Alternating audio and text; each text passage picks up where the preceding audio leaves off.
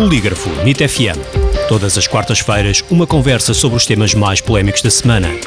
O Polígrafo vem à NIT FM para fazer o fact-checking das notícias que foram publicadas nas redes sociais, blogs e declarações de figuras públicas.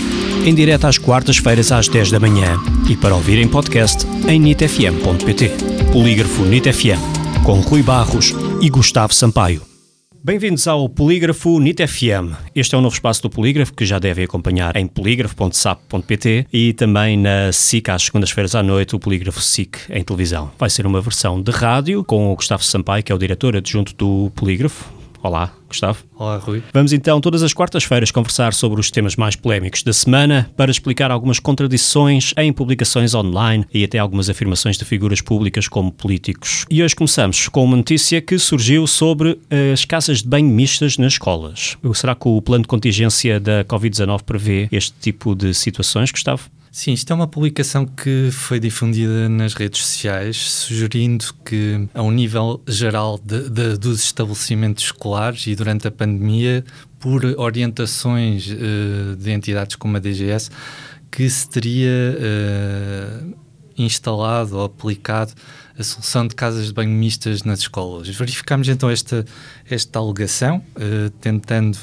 confirmar se era ou não verdadeira, e Desde logo uh, identificámos um, um, erro na sugestão ou uma falsidade na sugestão, é de que não há qualquer orientação ao nível quer da DGS, quer da DGES, que é a Direção-Geral de Ensino Superior, que elaboraram os planos de contingência para os estabelecimentos escolares, uh, no sentido de determinar se determinadas casas de banho têm utilização dividida por género ou não, portanto não há qualquer indicação desse, desse tipo a esse nível uh, para as escolas depois o, o que de facto encontramos de verdadeiro ou, ou, factualmente correto na publicação é que de facto havia um documento de uma escola, de um agrupamento de escolas de Sesimbra, em que havia de facto uma uh, indicação de que as casas de banho uh, dessa escola, desse agrupamento de escolas, passariam a ser utilizadas não por género, mas por piso, sendo estas de uso misto. É isto que, é, que era destacado na publicação só que de maneira completamente descontextualizada e sugerindo até que era uma orientação da DGS. Contactado então o agrupamento das escolas uh, em causa, de Sesimbra, a direção, percebemos que o que estava em causa era dentro do plano de contingência por causa da pandemia de Covid-19, procedeu-se a uma reorganização da utilização das casas de banho, em que uh, também tem a ver com a organização da própria escola e do edifício, em que havia uma casa de banho por cada piso e geralmente o piso uh, de cima dos rapazes e debaixo das raparigas, ou vice-versa, e então para evitar que se uh, cruzassem nos corredores ou que tivessem aulas num piso e ter que ir à casa de banho de outro piso, estabeleceu-se de forma transitória durante a pandemia que se poderia utilizar a casa de banho do piso onde, onde se está a ter aulas, que é completamente diferente do que era sugerido ou alegado na publicação. E mesmo essa utilização, não por género, mas de acordo com a proximidade e facilidade de acesso, nunca uh, permitiria, e isto foi garantido pela direção, que uh, fosse uma utilização simultânea de rapazes e raparigas. Portanto, há uma regra e controlada por monitores de que nunca estarão mais do que uh, dois miúdos em, em, cada casa de banho e nunca de género diferente ou sexo diferente. Portanto, uh, não só sugere que isto seria uma orientação geral da DGS para todas as escolas ao nível nacional, o que é falso, uh, mas também na própria uh, questão específica desta escola de Sesimbra. o, o, próprio modelo de funcionamento de, destas casas de banho é completamente distinto e, portanto, classificámos esta, esta publicação como parcialmente falso na medida em que, apesar de tudo, apresentava um documento que era, era, era verdadeiro, estava era completamente descontextualizado e sugerindo diversas falsidades em torno desta alegação. Temos ainda também uma publicação que acumula milhares de partilhas nas redes sociais e que alega que se dar aulas com máscaras na boca dos professores é um atentado à saúde dos profissionais. Mais especificamente, se podem provocar vários problemas na laringe. Será isto verdade ou uma falsidade? Este é um dos temas mais, mais recorrentes no polígrafo dos últimos tempos, uh, desde o início da pandemia e, sobretudo, desde que a utilização de máscaras tem sido uh, mais recomendada pelas autoridades, sobretudo em espaços fechados. Uh, tem-se acumulado múltiplas publicações nas redes sociais alertando para eventuais danos da utilização de máscaras e tudo mais Neste caso é mais específico e incide exclusivamente sobre os professores e sobre uh, o facto de utilizarem a máscara e terem que dar a aula, portanto, falando durante largos períodos de tempo com a máscara. Nós, nós contactámos um, um, especialista, que é o João Júlio Cerqueira, que é médico especialista e criador do projeto CIMED, eh, que basicamente, já como em outras alegações, eh, apontou para a falta de estudos científicos que comprovem alegados danos pela utilização das máscaras. Isto em, em condições normais, se não houver uh, condições de saúde debilitantes ou, ou, ou, de outro género da, da, pessoa que utiliza. Portanto, em condições normais não há, não há nada que comprove que a utilização de máscara possa ter algum dano, sobretudo uh, estes danos tão, tão específicos e tão, e tão problemáticos como problemas, uh, graves problemas na laringe, como se alega nesta publicação. Uh, há, há, vários exemplos de profissionais que utilizam uh, regularmente máscara na sua atividade, desde logo os médicos em, em regime ou, ou, nas salas de operação uh, e, e noutras atividades. Portanto, não há qualquer registro de que a utilização prolongada até no tempo de máscara tenha algum efeito uh, nocivo ou, ou, ou, muito problemático nas pessoas, dependendo também, e isto importa sempre sublinhar, da existência ou não de pré-condições de saúde nessas pessoas. E há até outro, outros países em que é muito comum a utilização recorrente de máscaras, até por causa de níveis elevados de poluição atmosférica, sobretudo na Ásia, é, é uma prática corrente e também não há registro significativo de algum problema de utilização de, de máscaras de forma recorrente e prolongada. É evidente que isto tem que ter em consideração as circunstâncias, as tais condições de saúde de cada pessoa. Portanto, este é um, é um, é um artigo de verificação de factos muito incidindo muito sobre esta questão específica que é que é alegada nesta publicação de forma, se calhar, muito definitiva de que há mesmo problemas, uh, comprovadamente problemas uh, ligados à utilização de máscaras, que não é verdade. Classificamos então esta, esta publicação como, como falso, e tal como publicámos uh, já vários outros artigos com alegações similares sobre a utilização de máscaras que não têm, pelo menos neste momento, comprovação científica de que causem danos,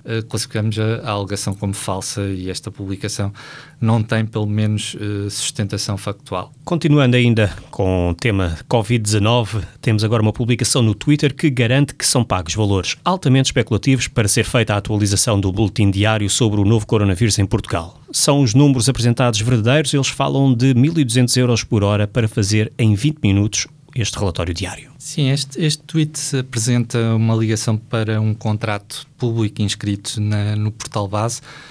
O problema é que depois pega nesse registro e simplifica tudo e, e, parte para interpretações subjetivas e sem sustentação factual a partir dessa informação muito sintética do contrato. O contrato refere apenas os valores por alto, não especifica sequer o tipo de trabalho que é feito uh, de acordo com esse contrato.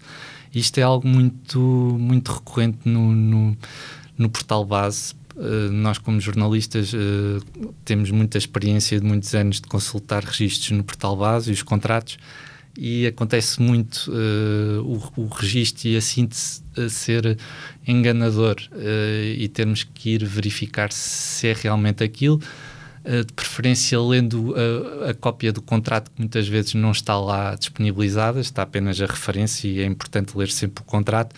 E também há muitos erros de digitação de valores, muitas vezes um zero a mais, um a menos, isso também levanta uh, muito, muitos enganos que têm que ser sempre confirmados junto das fontes oficiais. Neste caso, não é tanto o, o valor, é mais, sobretudo, a simplificação que se faz a partir do contrato, de que seria apenas para trocar os números diariamente numa folha de Excel dos boletins da DGS. E contactada a DGS e questionada sobre esta matéria, percebemos que o contrato engloba muito mais serviços e de maior complexidade, nomeadamente tratamento de dados, uh, tentar discernir entre os dados se há duplicação de, de números uh, e, e, toda uma atualização diária e até em horário noturno, porque todos os dias há um novo boletim e tem que estar pronto a, a determinadas horas. e, portanto, é um, é um contrato que engloba muito mais serviços, portanto, não é aquela simplificação que é feita no tweet. E o valor global, depois, se dividido pelo tempo, também está mal calculado e acaba por ser um, um valor. A divisão do valor por cada relatório acaba por ser muito menor. Aqui no tweet aponta-se para 400 euros, eh, no nosso artigo acabamos por contabilizar com todos esses outros fatores e acaba por uh, resultar um número muito, muito inferior.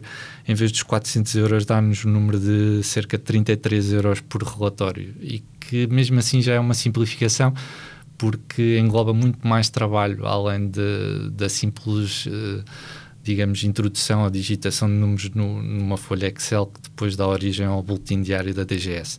Classificamos então esta publicação como falsa ou enganadora, na, na medida em que, embora vá buscar um, um registro de contrato público verdadeiro e realmente inscrito no portal base, depois faz toda uma série de especulações alegações e simplificações a partir desses dados, não os conformando também junto da, das entidades oficiais e, e acaba por uh, ser um conteúdo que, que engana uh, quem, quem se depara com ele no, no, Twitter e noutras redes sociais. Mudando um pouco o registro, e já que estamos em rádio, vamos fazer um music check também com o polígrafo. Uma das histórias que faz parte do universo que tem por base David Bowie é a alegação que ele criou uma sociedade de defesa dos direitos dos homens com o cabelo comprido.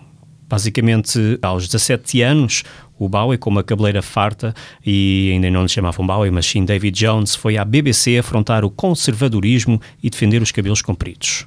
Sim, isto é uma história que contamos na nossa rubrica Music Check, eh, com temas relacionados com o mundo da música e onde Bowie também é um, uma das figuras recorrentes desse, desse, dessa rubrica. Neste caso, é a alegação de que terá criado uma sociedade de defesa dos direitos dos homens com cabelo comprido, Uh, isto numa altura em que tinha apenas 17 anos de idade, e a história conta-se facilmente com a presença do próprio Bowie, na altura ainda David Jones, antes, antes de ter adotado o, alter ego de David Bowie, a participar no programa Tonight da BBC em 1964 e no qual uh, anunciou essa, essa criação da sociedade do, de defesa dos direitos dos homens com cabelo comprido, numa altura em que Uh, digamos, ainda não era tão socialmente aceito como, como atualmente.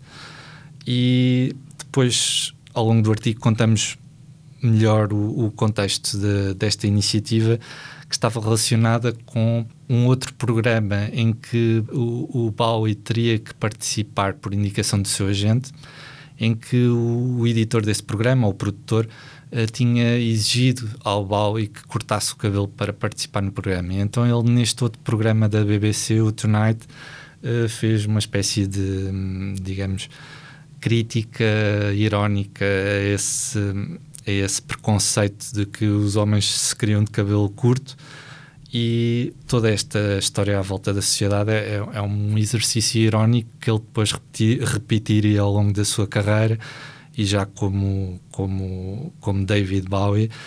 E também a, a questão de. É uma, é uma história que também levanta um pouco logo aquela tendência dele da, da crítica social uh, muito ligada à ironia e, e, e, contra o conservadorismo, naturalmente, e contra os, os estereótipos de género também, em que ele, uh, durante toda a sua carreira, se dedicou a, a, a explodir com isso e também a crítica à própria indústria discográfica no âmbito em que isto surge num contexto de um conflito dele com o seu agente e com o produtor de, de um outro programa onde ele uh, iria participar em que teriam limitado ou imposto essa, esse, esse corte de cabelo para ele participar. Isto apenas aos, aos, aos 17 anos de idade, portanto já na altura... Uh, quase a, a, a personalidade de Bowie uh, aqui a vir ao de cima nesta história que contamos no Polígrafo com a rubrica Music Check, que é então classificado como verdadeiro, de facto. Na, naquela altura, aos 17 anos, o Bowie esteve num programa da BBC a defender uma sociedade com, com esta missão, que hoje nos parece algo anacrónico. Gustavo, obrigado pela tua presença. Esta foi a primeira edição do Polígrafo NIT FM. Podem ver estes e outros temas em polígrafo.sap.pt ou também à segunda-feira à noite na SIC, o programa de televisão Polígrafo SIC, em rádio. Agora estaremos aqui todas as quartas-feiras na NIT FM. Até para a semana, Gustavo. Obrigado, até para a semana.